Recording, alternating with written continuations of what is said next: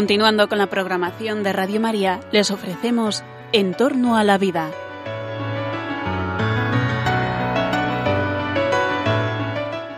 Es un espacio dirigido por José Carlos Avellán y Jesús San Román.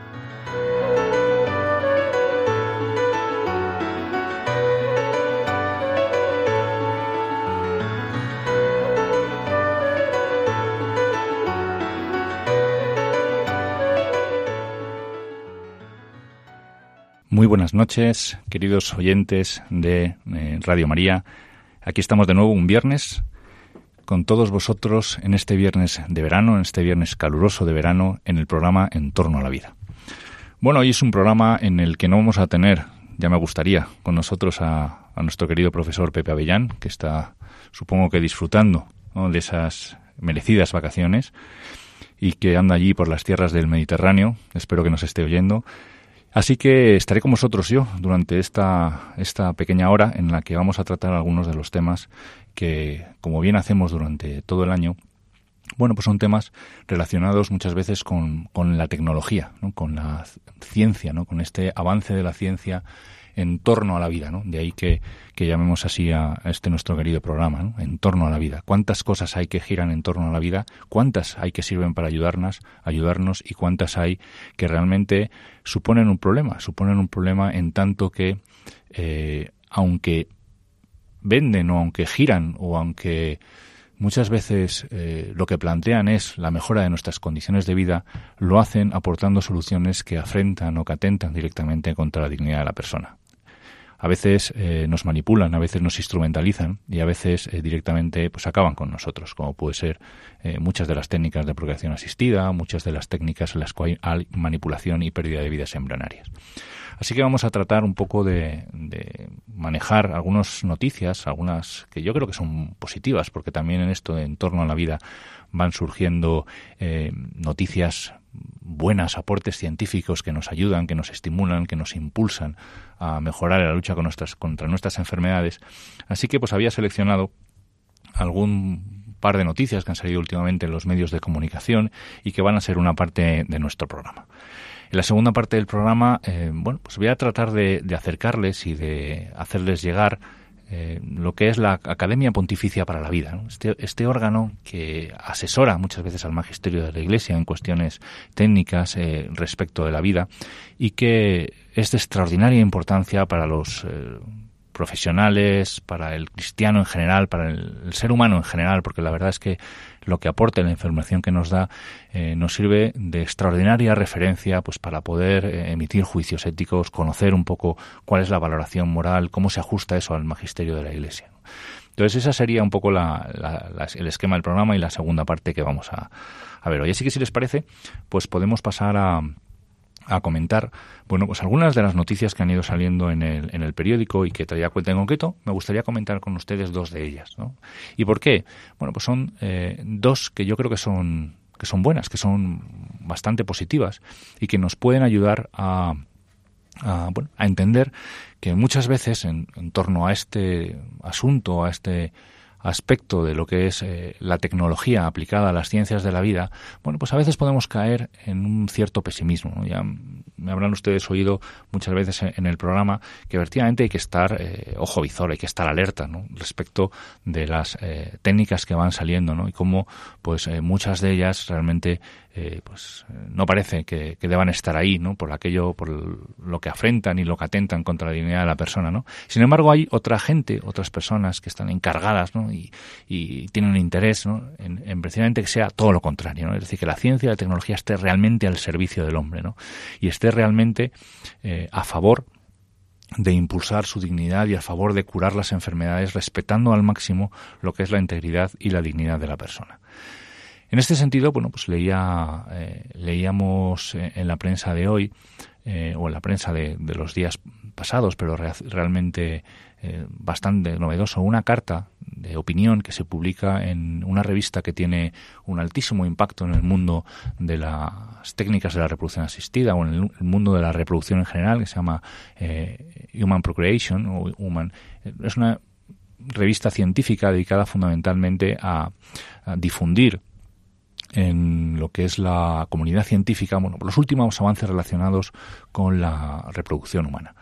Bien, pues en, el número precisamente del mes de junio, es decir, prácticamente hace unos días, hace unas semanas, salía publicado no un artículo, pero sí una carta de opinión eh, en el cual eh, hablaba de quizá ya estábamos en el momento de empezar a recomendar eh, realmente la vuelta o realmente las, la reproducción natural en algunos campos de algunas enfermedades en los cuales prácticamente se había abandonado. Me explico. En el concreto, la carta se ocupaba fundamentalmente de el tema de la transmisión del SIDA, la transmisión más que del SIDA, de la transmisión del VIH, del virus de la inmunodeficiencia humana. Como todos sabéis, el virus de la inmunodeficiencia humana es un virus que infecta al hombre provocándole pues una pérdida importante de las defensas, si no se trata, la deplección de los linfocitos CD4, que es lo que decimos eh, los, los, médicos, es decir, aquellos eh, glóbulos blancos, esos linfocitos que son los que nos defienden de las eh, bacterias, los microorganismos que, estamos, que están en este medio y contra los que tenemos que controlar y contra los que tenemos que defender. Bueno, pues uno de las por así decirlo, las brigadas, de las divisiones que tenemos en nuestro sistema inmunológico y que es fundamental para conseguir esas de, esa, esa, defensa eficiente y esa defensa organizada son lo que llamamos los linfocitos CD4. Estos linfocitos CD4 son infectados por el virus de la inmunodeficiencia humana y eh, si no tratamos esa enfermedad, con la medicación que tenemos ahora, pues vamos perdiendo o, van desapareciendo en nuestro cuerpo ese número de linfocitos y van apareciendo infecciones que de otra forma no aparecerían, que es lo que llamamos infecciones oportunistas. Esto es lo que llamamos síndrome de inmunodeficiencia adquirida, conocido como SIDA. Es decir, es un conjunto de enfermedades que van apareciendo como consecuencia de la eh, inmunodeficiencia que hemos adquirido por la infección de un virus que es el virus de la inmunodeficiencia humana. Bien, pues bien, eh, ¿Qué ocurría? Que este, como todos sabemos, pues el virus de la inmunodeficiencia humana se transmite por determinados mecanismos. Les prometo que hablaremos algún día de cómo, en un programa monográfico, de cómo está, cómo está este tema. Pero ahora me interesa destacar eh, precisamente este aspecto. ¿no? Es decir, se transmite, como bien sabemos, por eh, unos mecanismos y uno de ellos, pues, es evidentemente las relaciones sexuales. Entonces, claro, nos encontramos ante qué pasa cuando una pareja una pareja, eh, en tanto él como ella, pues eh, son personas seropositivas, es decir, personas que han sido infectadas por el virus de la inmunodeficiencia humana, no tienen por qué haber desarrollado SIDA todavía, sino simplemente el hecho de que llevan el virus con ellos, eh, aún no han bajado las defensas lo suficiente, o bien incluso qué pasa cuando hay pues una pareja o un matrimonio en los cuales uno de ellos es el que tiene el virus de la inmunodeficiencia humana, es seropositivo, y la otra persona, bien el varón o bien la mujer, no lo es. Es lo que llamamos pareja serodiscordante. ¿Qué ocurría o qué, qué pasa a la hora de pensar en la descendencia, a la hora de pensar en, en los hijos? Todos sabemos que la, una relación sexual entre, eh, entre personas serodiscordantes, pues conlleva el riesgo de que la persona que es portadora del virus del HIV o seropositiva, bueno, infecte a la persona que es seronegativa. Entonces, ¿cómo manejábamos esto? ¿Qué, qué se hacía hasta el momento? Bueno, básicamente eh, a nivel general se desaconsejaba precisamente la procreación natural, precisamente por estos casos. Incluso eh, si, la, si lo que eh, quien estaba infectado era la madre, pues existía también un riesgo de transmisión vertical, fundamentalmente en el momento del parto, no tanto durante el embarazo, pero sí en el momento del parto, de la madre al niño porque también el virus se contagia al contacto con, con la sangre, etcétera. Entonces, pues en el momento del parto, ese contacto del, del niño con, eh, pues con la sangre de la madre pues podría también llevar a, la infección del virus en el, en el hijo. Y por tanto lo que llamamos transmisión vertical.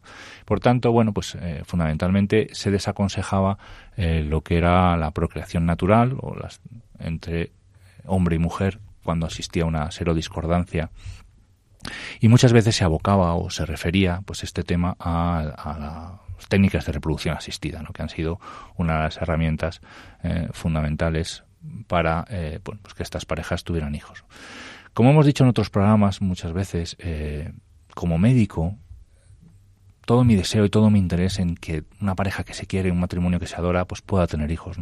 Pero eh, a veces las soluciones que la ciencia aporta, y es uno de los motivos también de este programa, pues son soluciones que afectan y que agreden a la integridad de la persona y que se llevan personas por delante, ¿no? Muchas veces con lo que llamamos la manipulación embrionaria. Las técnicas de reproducción asistida son es una de ellas, ¿no? Es una de ellas, ya hemos comentado muchas veces, eh, y les puede servir como referencia, pues el documento de la Donum Vitae, es un documento precioso, en el que, eh, fija, antiguo ya, eh, desde la perspectiva de que las cosas han cambiado mucho, después ha llegado el dignitas, la dignitas persona, han llegado muchos documentos hablando sobre la investigación con células troncales, pero este es un documento que se centra mucho en, las técnicas de reproducción asistida, ¿no? Y ahí describe muy bien por qué, ¿no? pese a que el fin sea bueno, el hecho de que un matrimonio quiera y, desee tener hijos y forma parte del, propio fin del, matrimonio, pues pese a que eso es algo bonito, algo deseable, algo que los médicos tenemos que trabajar para eso cuando hay algún problema,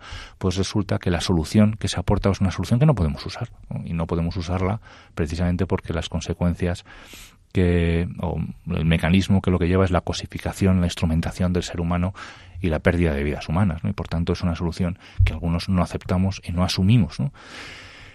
¿Ese es el final del camino? Pues no lo es, no lo es. Y aquí está un poco lo, lo bueno de la noticia, ¿no? Hay gente que busca otras formas, ¿no? Que trabaja, A veces la ciencia no está, o el conocimiento científico no está lo suficientemente maduro, lo suficientemente preparado, o no ha avanzado eh, el arsenal terapéutico, es decir, la medicación lo suficientemente para poder eh, buscar alternativas y hay que trabajarlas y hay que estudiarlas manteniendo la cabeza de que soluciones eh, que sean respetuosas con la dignidad de la persona tiene que haberlas y las habrá. Así que, eh, bueno, pues a, fecha de hoy, ya desde hace incluso desde hace años, empieza a plantearse ya de forma muy en serio quizá motivado también por algunos otros estudios que también comentaremos, el hecho de que estas parejas puedan tener eh, hijos por la vía natural, la vía la procreación natural, es decir, sin recurrir a técnicas de reproducción asistida. Entonces me podrán decir ustedes, bueno, pero no habíamos eh, planteado esa posibilidad de que eh, la persona que lleva que es seropositiva pues pueda infectar a la persona que es seronegativa en la relación sexual necesaria para traer eh, una vida una vida nueva a este mundo. Bueno, pues la respuesta es hoy por hoy parece que ese tema lo tenemos controlado, se puede controlar con la medicación que se está empleando. Y trataré de explicar esto un poquito más. últimamente, la medicación para controlar y tratar el, el, VIH ha llegado ya a, a, un punto en el cual lo que el objetivo que se busca, lo que se persigue es lo que llamamos la carga viral indetectable. ¿Qué significa esto de carga viral indetectable? Significa que la presencia del virus en sangre es eh, prácticamente ninguna.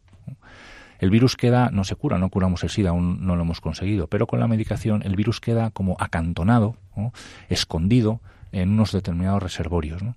Y no es que quede ahí escondido solamente porque él se esconda, sino porque es que la medicación no le deja salir. En cuanto asoma la cabeza, la medicación que va circulando por el paciente, eh, pues le da un golpetazo y lo elimina ¿no? de la circulación. Con lo cual, evidentemente, el, el paciente sigue siendo portador del virus del VIH porque no hemos conseguido aún, todo llegará, pero aún no lo hemos conseguido erradicarlo, quitarlo, eliminarlo de ahí, queda como decíamos, pues como acantonado en algunos reservorios, pero sí que hemos conseguido que el virus prácticamente eh, no circule, ¿no? circule por la por los fluidos, no circule por la sangre de la persona que está infectada. Eso que hace que su infectividad, su capacidad de contagio, disminuye prácticamente a cero, dado que, aunque es portador del virus, no lo transmite. Esto se consigue, o se puede conseguir, o se busca mediante una medicación muy concreta, que es la medicación antirretroviral, mediante un tratamiento muy bien dirigido, mediante unos controles muy exigentes, eh, vigilando la aparición de resistencias, manteniendo las visitas y buscando el objetivo de carga viral indetectable. Entonces, manteniéndose en carga viral indetectable y con la ayuda de la naprotecnología, bueno, pues podemos conseguir, y ya se ha conseguido, y ya se ha tenido esa experiencia, y ya se ha, eh, se ha llevado a la práctica, hasta el punto de que empiezan a haber ya voces, como digo, que empiezan a plantear que quizá haya llegado el momento ya de recomendarlo, es decir, de eliminar probablemente esa contraindicación, de proponer como una alternativa ya real el hecho de que las parejas serodiscordantes puedan tener hijos de forma natural, como tenemos todos, mediante eh, utilizando, evidentemente, cosa que ellos ya mismo usan, no sería una cosa añadida, sino eh, debido, o mejor dicho, gracias precisamente a la eh, carga viral indetectable que se consigue con el tratamiento bien hecho. Comentaba antes eh, también con ayuda de la naprotecnología. Esto es muy bonito también. Es, la naprotecnología es, en el fondo, es el acrónimo, la palabra que se deriva de la tecnología que busca la procreación natural. Es decir, tecnología que ayuda a la procreación natural. Ya sabemos todos desde durante muchos años que el cuerpo femenino eh, tiene unos indicadores de fertilidad, es decir, somos capaces en un determinado de, identificar eh, en qué momento del ciclo fisiológico, el ciclo menstrual, se encuentra una mujer de, gracias a determinados indicadores, indicadores que somos capaces de valorar y de medir. Pues bien, eh, esos indicadores mm, muchas veces nos, dan información de si la mujer está en un momento fértil o en un momento poco fértil o si en el momento en, el que se encuentra es el momento que indica las mejores la mejor oportunidad o la mejor situación para quedarse embarazada, por ejemplo. Con lo cual, eh, bueno, pues insisto, aplicando las dos cosas, buscando precisamente esa eh, tratamiento de alta intensidad con esa carga viral indetectable eh, y además buscando el embarazo en los momentos en los que más posibilidades hay de conseguirlos, pues entonces es cuando el riesgo queda minimizado prácticamente al máximo y eh, bueno, pues una pareja cero discordante puede tener hijos por vía natural. Me ha llamado mucho esta atención esta carta, ¿no? Esta carta que salía publicada en el mes pasado como una carta de opinión, en una correspondencia en, en esta revista que les comentaba y me ha llamado la atención porque precisamente eh, bueno, es una manifestación más de que siempre hay, siempre hay que, ser, que mantener la esperanza, el espíritu positivo de que la ciencia al final acabará encontrando eh, aquello para lo que existe, ¿no? Y es que es para mejorar, para mejorar la, eh, calidad de vida de las personas, para curar las enfermedades sin atentar, sino estando a, su dignidad, sino estando a su servicio, ¿no? A su servicio, que es realmente para lo que la ciencia existe, ¿no? Esto ya ocurrió también con las eh, con las células troncales, ¿no? cuando se empleaban fundamentalmente las células troncales embrionarias y hubo, como ya saben, un investigador que vino a decir que tenía que haber otra forma, otra forma de conseguir el beneficio de las células eh, troncales, lo que el beneficio que estas células podían aportar a la salud de las personas sin atentar ante la vida del embrión. Ese investigador, Yamanaka, puso en marcha otro procedimiento para conseguir encontrar estas células y descubrió lo que llamamos las células eh, pluripotenciales inducidas, las famosas IPS. Estas células constituyen hoy por hoy la base de la mayoría de los ensayos clínicos de las células troncales. Son células que se consiguen sin atentar a la vida del embrión y el investigador en concreto, Yamanaka, obtuvo el Premio Nobel de Medicina en el 2012. Pues bien, estos son mentes que buscan otras alternativas. Entonces, no perdamos la, ni la fe ni perdamos la esperanza ¿no? en saber que muchas veces pues, uno se asoma al mundo de la comunidad científica, sobre todo todo lo relacionado hoy por hoy con la reproducción, y a veces puede tener un poquito de esas desasosiego, ¿no? desahogo, ¿no? decir, bueno, es que esto todo, todo atenta ¿no? contra la dignidad de la persona. Pues hay gente que sigue ahí, que va buscando ¿no? y que va trabajando para que, que encontrar unas soluciones a esos problemas que en el fondo todos queremos solucionar y que son soluciones que eh, no atentan, no agreden, no eliminan vidas humanas. Pues bien, esa es la primera de la la primera noticia, así que un motivo para la esperanza. Hay, hay, hay, alguna más también, por ejemplo, se está ya consiguiendo microcirugía para las eh, trompas de falopio. Las trompas de falopio son el, pequeño tubo fisiológico que une, que une la, la donde se el, que hace que el, el ovario, el óvulo, eh, vaya, el óvulo sale del ovario y vaya hasta, hasta el útero por un pequeño conducto, un pequeño camino que es lo que conocimos las trompas de falopio. Si eh, esas trompas pues están obstruidas, están dañadas, pues es imposible ¿no? que, el, que el óvulo pueda encontrarse con los espermatozoides. Y por tanto, pues al final eh, no se puede producir la fecundación, no se puede producir la concepción, no puede, no, no puede haber una nueva vida. Claro, contra esto la única solución que había que existía entonces es la fecundación otra vez artificial, ¿no? Es decir, coger el óvulo, el, el óvulo fuera, ponerlo en una probeta, fecundarlo eh, con un espermatozoide y luego implantarlo, ¿no? Pues esto, como bien hemos explicado en otra ocasión y como bien eh, queda claro en el Adonum Vitae, bueno, pues tiene enormes pegas, ¿no? enormes pegas éticas ¿no? al respecto. ¿no? no digamos además si eh, el proceso lleva a la pérdida de vidas humanas, no como es lo que ocurre y luego la congelación de posteriores embriones con el objetivo de aumentar o mejorar los resultados. Bien, pues contra esto ya empiezan a surgir también otras alternativas, alternativas como puede ser el hecho de antes no se podía porque la cirugía era muy complicada. Ahora el desarrollo de la tecnología permite la microcirugía sobre las trompas con el objetivo de eh, tratar de resolver el problema manteniendo la integridad de las mismas, consiguiendo permeabilizar de nuevo ese conducto, esa trompa de falopio para que el óvulo pueda llegar eh, y pueda encontrarse con el espermatozoide que le viene de camino. Bueno, son, como les digo, eh, nuevos avances, nuevas técnicas que van tratando de resolver eh, esos problemas que a todos los médicos nos interesa, pero con soluciones que son asumibles desde el punto de vista ético, en tanto que no agreden ni a la dignidad ni a la vida de la persona. Pues muy bien, esa es la, como decía, esa es la, primera noticia. La segunda noticia que quería plantearles es bueno, el, tema de que bueno, parece que está en, curso, parece que van, que van saliendo bueno, pues, eh, leyes que pretenden regular lo que es el final de la vida en la persona. Entonces, aquí simplemente es importante, yo creo que avisar un poquito eh, y mantenernos eh, ojo visores. ¿no? ¿Por qué? Porque lo que va saliendo en la prensa, y es la, más que una noticia, es los, los últimos datos a los que voy, voy accediendo, pues llevan una, como les decía y como hemos dicho aquí en los programas, una, una enorme manipulación del lenguaje. Entonces, eh, parece que si uno está de acuerdo o quiere que eh, tener el final de su vida pues tranquila, sosegada, ¿no? Eh, ayudado por desde el punto de vista clínico, tanto nosotros como a, nuestros seres queridos, a, hacer ese camino lo mejor posible, bueno, pues parece que tiene que estar eh, en el campo de los que defienden la eutanasia. O lo que es lo mismo, parece que si estás en contra de la eutanasia, entonces estás abocando a tus pacientes pues a, eh, a una muerte dolorosa, a una muerte no asistida. ¿no? Y nada más lejos de la realidad, nada más lejos de, realidad, de la realidad. Y en ese sentido quiero quería avisarlos. Yo creo que nos puede eh, no, nos puede servir como orientación, como frase bonita que oí el otro día, y es la de una persona que se dedicaba a los cuidados paliativos, que cuando le preguntaron por qué se dedicaba a los cuidados paliativos, su respuesta fue la siguiente. Quiero dedicarme a ayudar a la gente a vivir hasta que muera. Esos son los cuidados paliativos. Los cuidados paliativos, en el fondo, no es tampoco ayudar a la gente a morir, sino es ayudar a la gente a vivir hasta que llega la muerte. Es decir, que ese momento, hasta que llega tu muerte natural, sea lo más vivo posible, ¿no? que tenga la mayor vida posible. En el fondo eso se tratan los, los cuidados paliativos, ¿no? ayudar a la gente a vivir hasta que mueran.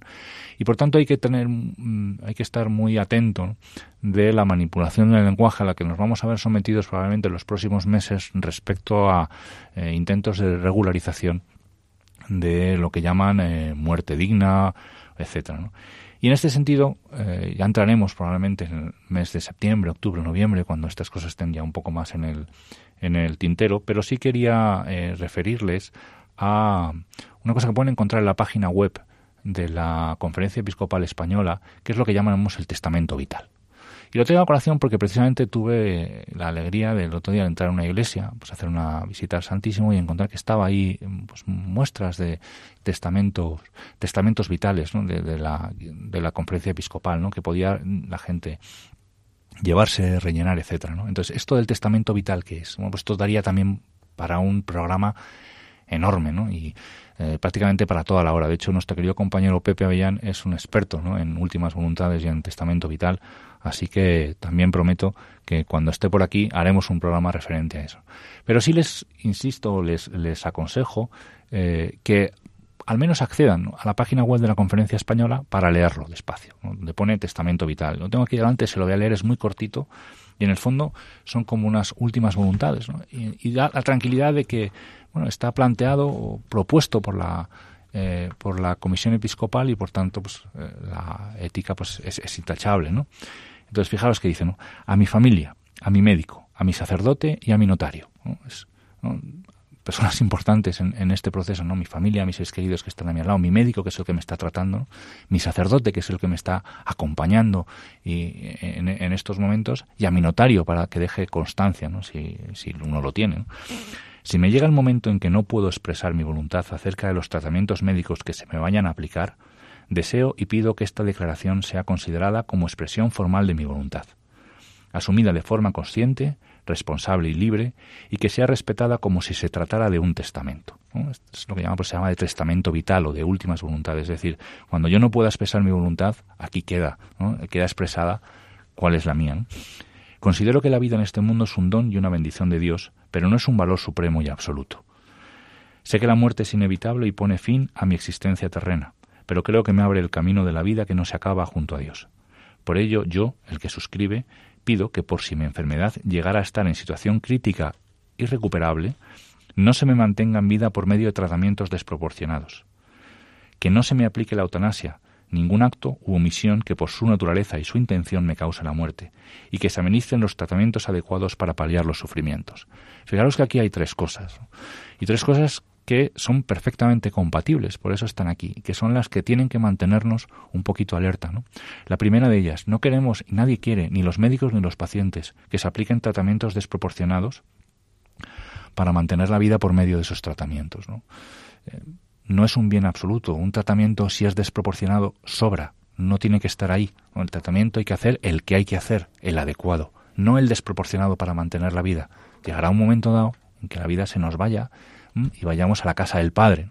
Bueno, agarrarnos ahí usando tratamientos desproporcionados no es algo que nosotros queramos, ni los médicos ni los pacientes. Y por tanto, no es igual el tema de querer tratamientos desproporcionados a querer eutanasia. Fijaos que el segundo punto es ninguna eutanasia, ni por acción ni por omisión, que en el fondo lo que viene a decir la eutanasia es cualquier acción dirigida a provocar explícitamente la muerte, bien por acción o bien por omisión.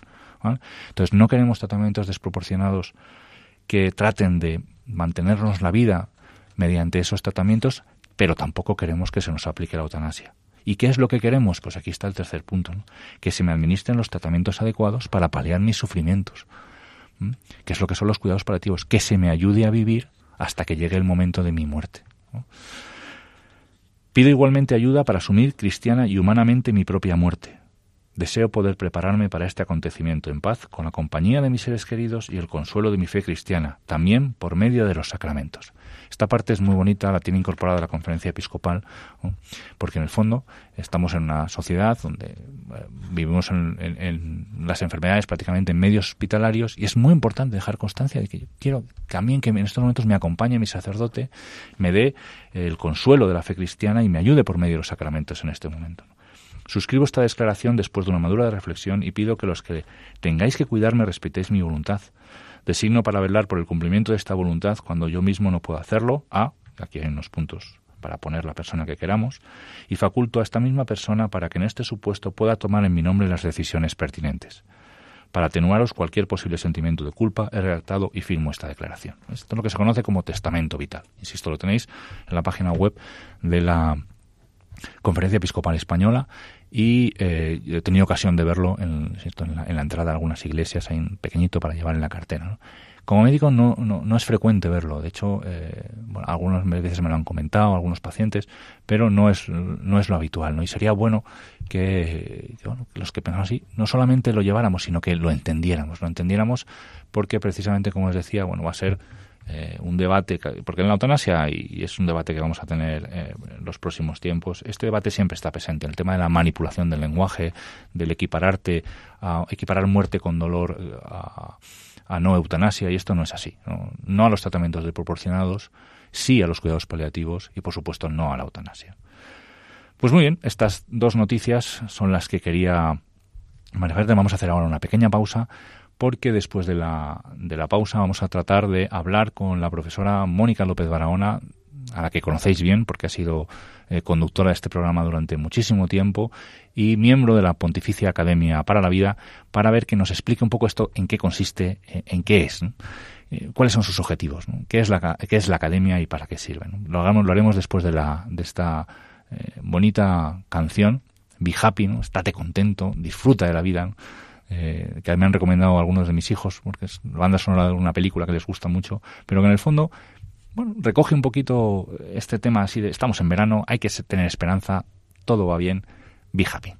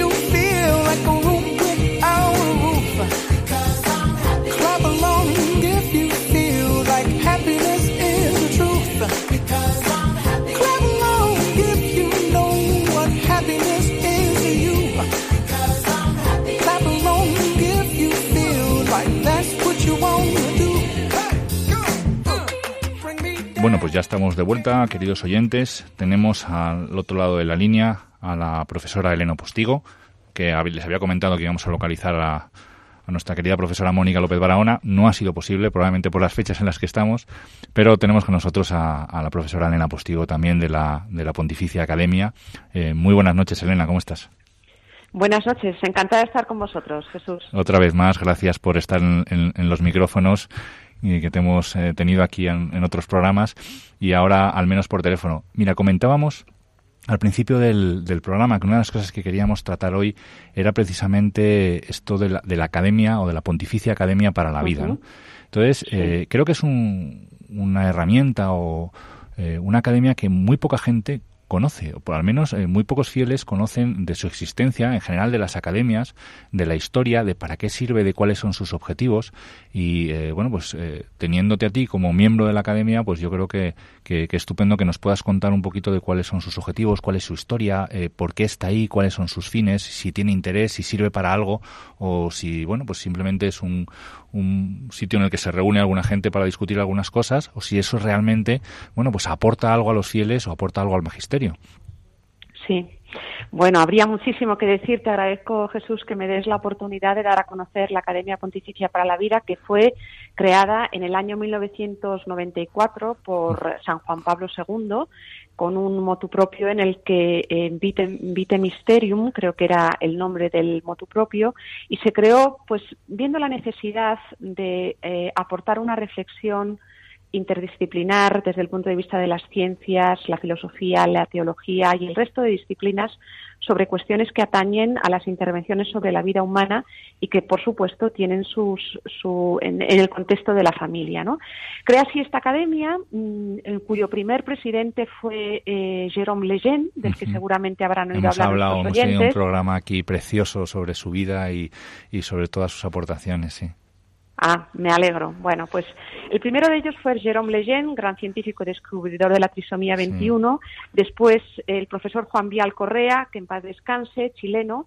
Después fue presidente el cardenal eh, Helios Grecha y eh, finalmente mm, Rino Fisichella, bueno, perdón, Rino Fisichella y el último monseñor, el actual presidente es don Ignacio, eh, monseñor eh, don Ignacio Carrasco. Bien. Los fines de la academia son, como se puede intuir, o sea, no está ahí, está, se crea con una finalidad y es aportar una reflexión de calado con todo el conocimiento científico, eh, digamos, eh, a la última y, mm, mostrar eh, razones por las cuales la vida humana eh, no solo existe desde el momento de la concepción hasta el momento de, su muerte natural, sino que ha de ser defendida en todas las circunstancias, en las intervenciones que se pueden realizar sobre ella. Pensemos en la clonación, en las últimas intervenciones de manipulación genética, la fecundación in vitro, eh, trasplantes, comienzo de la vida humana, final de la vida humana. Es decir, las cuestiones son mm, cualquier conocedor, mínimamente conocedor de la, de la bioética se da cuenta que son muchísimas las materias. ¿no? Entonces, la finalidad es, en primer lugar, de aportación científica, investigación académica, y por eso los miembros son todos, en su mayoría, académicos que vienen del ámbito, de los ámbitos más variados, de las distintas disciplinas. También tiene una función, eh, por supuesto, de defender eh, y promover la causa de la vida, y de hecho, eh, cuando uno entra a formar parte de la academia, hace un juramento, un juramento en el que eh, jura defender la vida, ser un servidor de la vida. ¿eh? Se dice así, es la expresión que utilizan los estatutos de la academia.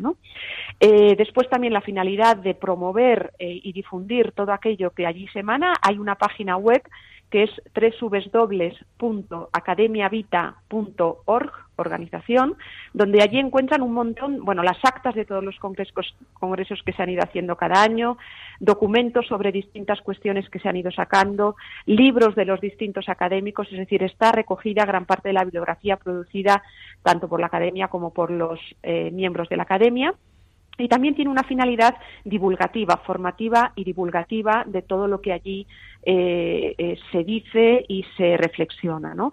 Por supuesto, al servicio de la vida y siempre en línea, en perfecta línea con el magisterio de la Iglesia, ¿no? Eh, los miembros de la academia mm, creo que son alrededor de 150. Hay miembros ordinarios, eh, que son, por lo general, son eh, o catedráticos o personas ya de una cierta edad con una trayectoria muy amplia, en su gran parte personas, pues, eh, digamos, no jóvenes recién recién entrados en la academia, en el mundo académico, y por otro lado están los miembros ordinarios, que son miembros que tienen se renuevan cada cinco años su mandato. En el caso de España, por venir a nuestro contexto, creo que a día de hoy somos eh, 12 miembros, ¿eh? de los cuales la eh, doctora Mónica López Badaona forma parte del comité directivo de la Academia y eh, donde se toman las decisiones y donde se recibe directamente pues cuáles son los objetivos que en este momento conviene investigar o ver o las cuestiones sobre las cuales dar una opinión y el resto de los miembros pues estamos distribuidos por toda la península y tanto en nuestra tarea académica como en tarea extraacadémica intentamos hacer este, este servicio de defensa de la vida.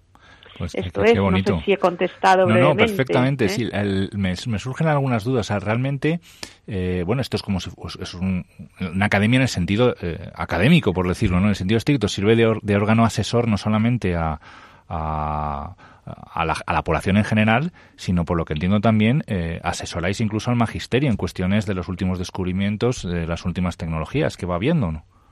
Sí, así es, así es. Una de las funciones de la tarea de la academia, perdón, es una función consultiva, es decir, pues por ejemplo, la doctrina de la fe hace llegar eh, sobre esta cuestión una cuestión específica, por ejemplo, la técnica CRISP que se acaba de creo que hemos comentado eh, aquí la CRISPR-Cas9 y todas estas historias de edición genómica que van saliendo, sí. Bueno, pues por ejemplo esta misma, ¿no? Entonces se nombra una comisión ad hoc de miembros de la academia, pues constituida por personas que tengan conocimientos en ese ámbito para que se reúnan y elaboran un documento. O bien ese va a ser, a lo mejor, el tema, no creo que sea el caso, de una asamblea eh, anual que tienen todos los años los miembros de la academia. Por cierto, son congresos abiertos, ¿eh? lo digo ah, porque puede participar cualquier académico del mundo y, de hecho, eh, así es. ¿eh? Se producen por lo general de febrero, entre febrero y marzo. Estos congresos duran un par de días en Roma y animo a todos aquellos que desde el mundo académico distintas disciplinas quieran pues eh, conocer el trabajo colaborar, aportar y después difundir todo lo que se hace, que, vengan y participen, ¿no? Pero lo que me estabas preguntando, Jesús, efectivamente, tiene una función consultiva eh, y algunas veces una función consultiva más, digamos, en sordina, ¿eh? eh pues algunos de los, de los documentos que ha emanado últimamente el Vaticano, pues estoy pensando en Dignitas Persone, que recogía las últimas, las últimas intervenciones de carácter, una valoración ética de las últimas intervenciones de carácter biotecnológico o sobre los embriones congelados, eh, me consta que algunas de las cosas que allí estaban plasmadas venían de alguna comisión de la, de la academia, como es lógico también por otro lado. Evidentemente, sí. Sí. Qué bien. Eso es. Y la página web, vamos a recordarla. Eh, sí, la repito, es www.academiavita con v, org. ¿eh? Eh, y ahí encontrás, eh, pues están las publicaciones, como he dicho, las actas de algunas de ellas incluso en PDF que se pueden descargar.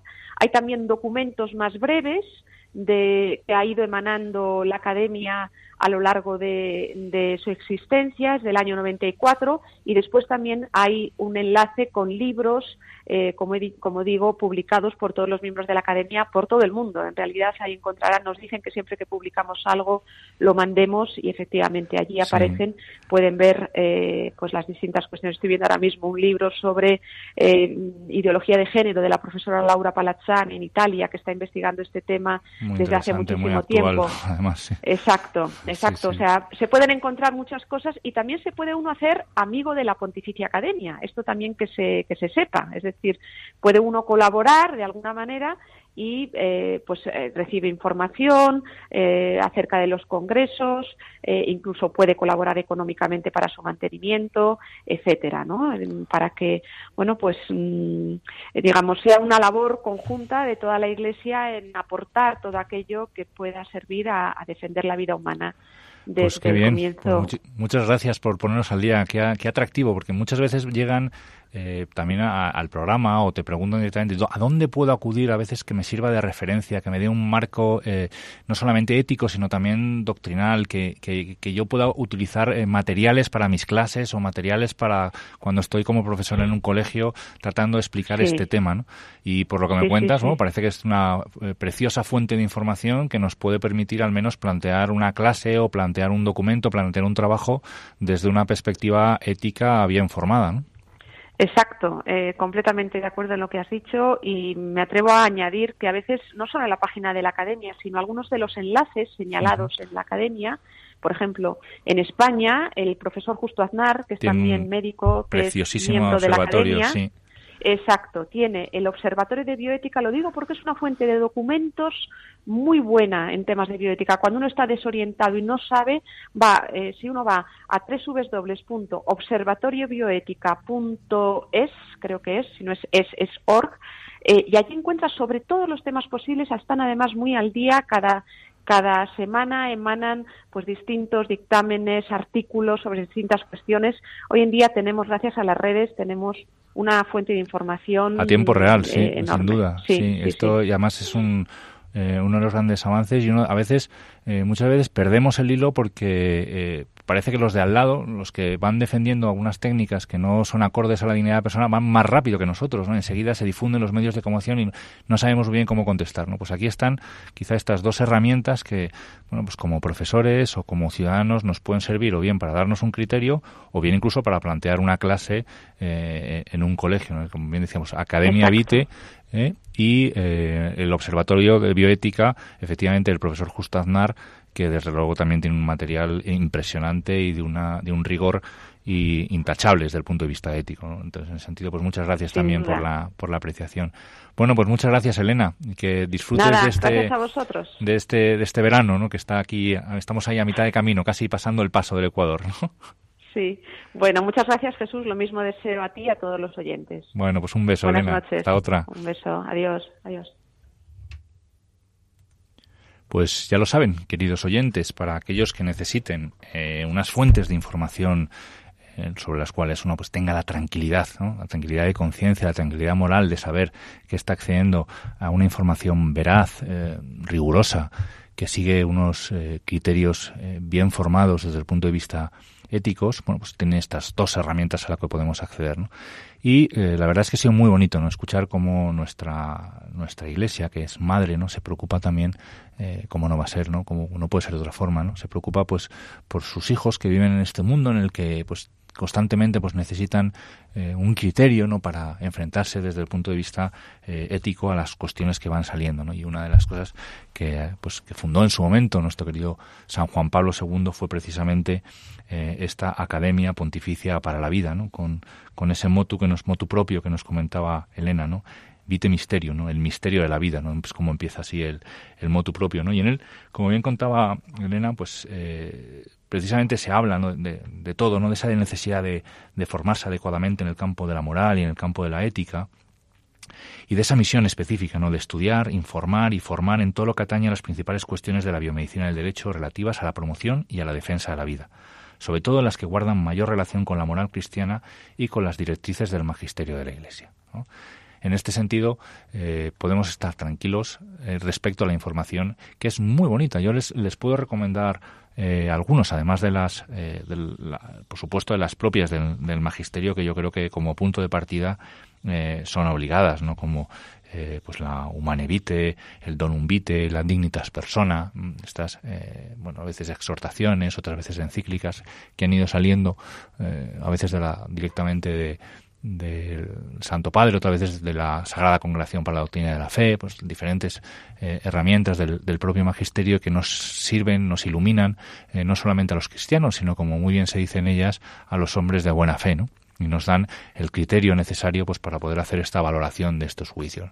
Pero eh, además de esas que sirven como punto de partida, como, nos comentaba la profesora eh, Postigo, ahí en la propia página de la Academia eh, por la Vida, de la Pontificia Academia por la Vida, pues encontrarán un material muy adecuado. Yo me atrevo incluso a destacar uno que a mí me ha parecido muy atractivo eh, que tuve ocasión de leerlo hace mucho tiempo, porque no es, no es precisamente de este año, sino que ya lleva eh, pues prácticamente 10 años eh, publicado, y que adquiere especial importancia en estos últimos tiempos, ¿no? en estos últimos años. ¿no? Y es precisamente un documento que se dedica a analizar y a estudiar lo que es el embrión humano en la fase de preimplantación. ¿Por qué esta fase eh, es importante? Bueno, ya les digo que tiene un, documento bastante, bastante extenso. Recordemos el título, El embrión humano en la fase de preimplantación. Como les decía, este documento que pueden encontrar en la propia página web y que lo tienen en varios idiomas, eh, también en castellano, pues recoge eh, prácticamente las conclusiones de uno de estos congresos o asambleas que nos comentaba eh, Elena y que fue realizado pues en torno al año 2006, yo creo en febrero del 2006, es decir, cumplimos este año aproximadamente 10 años. Han pasado 10 años, ¿no? Y fíjese esa luz, esa iluminación de la de la Pontificia Academia, porque hoy por hoy es precisamente esta fase, o sea, la fase de preimplantación, eh, una de las fases en las que la defensa de la vida eh, debe ser especialmente activa, ¿no? Y ese, bueno, ¿qué es lo que ocurre?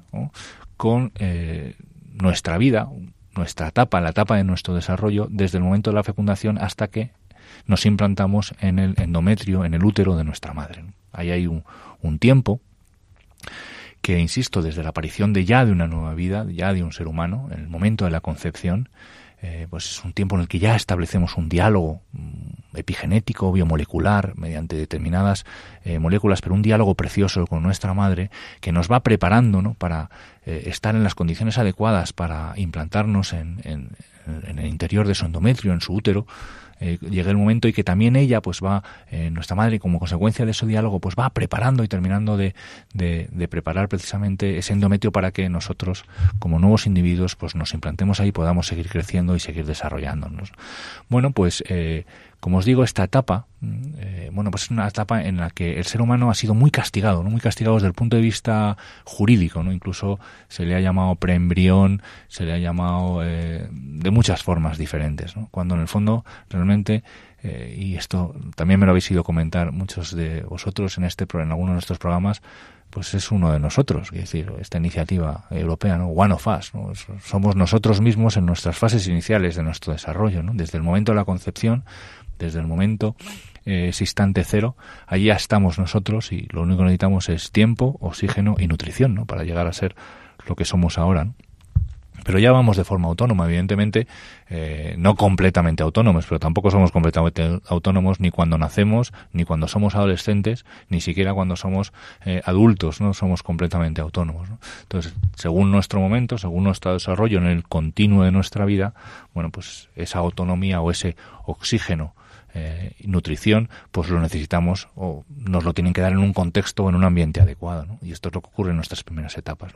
Como bien decía, pues este documento describe muy bien y de una forma muy gráfica y accesible a todos los conocimientos, es decir, no es una cuestión hecha para bioquímicos, ni un documento hecho para embriólogos, ni ginecólogos, ni biólogos, ni médicos. Un documento hecho para la población. Está extraordinariamente bien escrito, extraordinariamente bien desarrollado e, insisto, puede servir de enorme ayuda para valorar eh, qué pasa con o qué es lo que somos y, cómo funcionamos y cuáles son las consideraciones éticas para eh, llegar a un criterio de eh, lo que ocurre o cuáles son las intervenciones que agreden o que nos agreden en esos primeros momentos de nuestra vida. Y son muchas, son muchas, insisto, no es, no somos después de la implantación. Ahora mismo hay muchas técnicas que precisamente tienen lugar o tienen sus objetivos, sus fines precisamente en este tema, ¿no? como es la manipulación embrionaria, la obtención de células eh, troncales embrionarias, el diagnóstico preimplantacional, la píldora del día después, muchos de los temas que estamos leyendo o que estamos viendo y, escuchando en los medios de comunicación y a los cuales a veces pues no acabamos de tener un criterio claro porque nos faltan las herramientas necesarias, no nos gustan, no nos suenan, pero no sabríamos un poco cómo explicarlo en una clase o cómo valorarlo eh, en una discusión con nuestros compañeros o, cómo dar argumentos sólidos eh, desde el punto de vista científico eh, en estas primeras etapas, cuando, pues, cuando un embarazo quizá de, seis meses, siete meses, pues que ya nos puede ser más fácil, ¿no?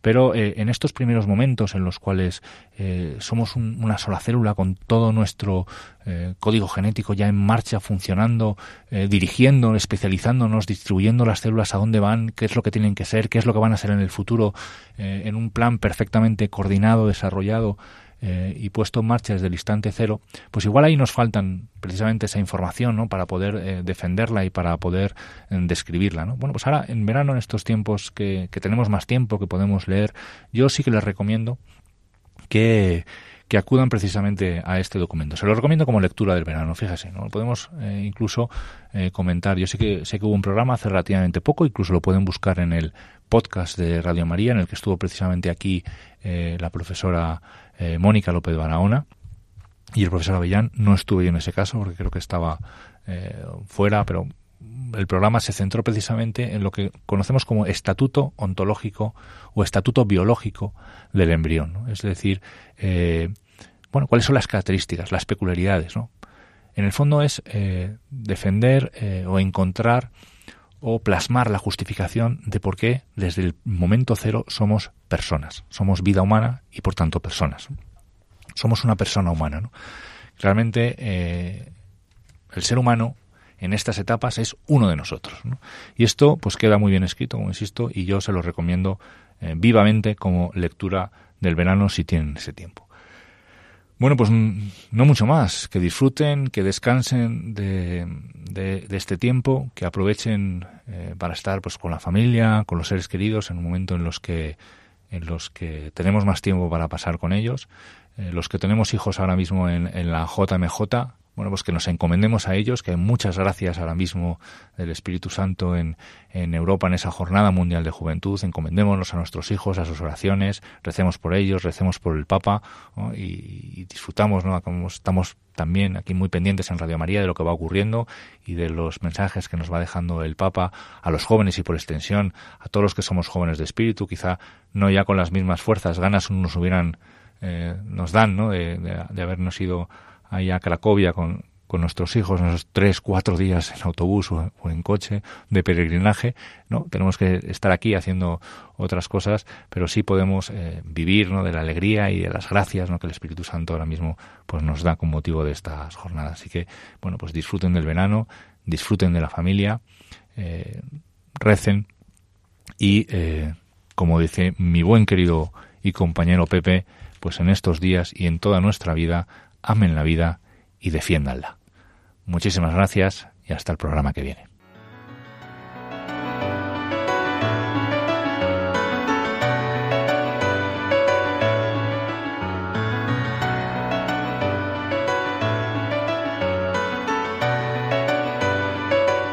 Han escuchado En torno a la vida con José Carlos Avellán y Jesús San Román.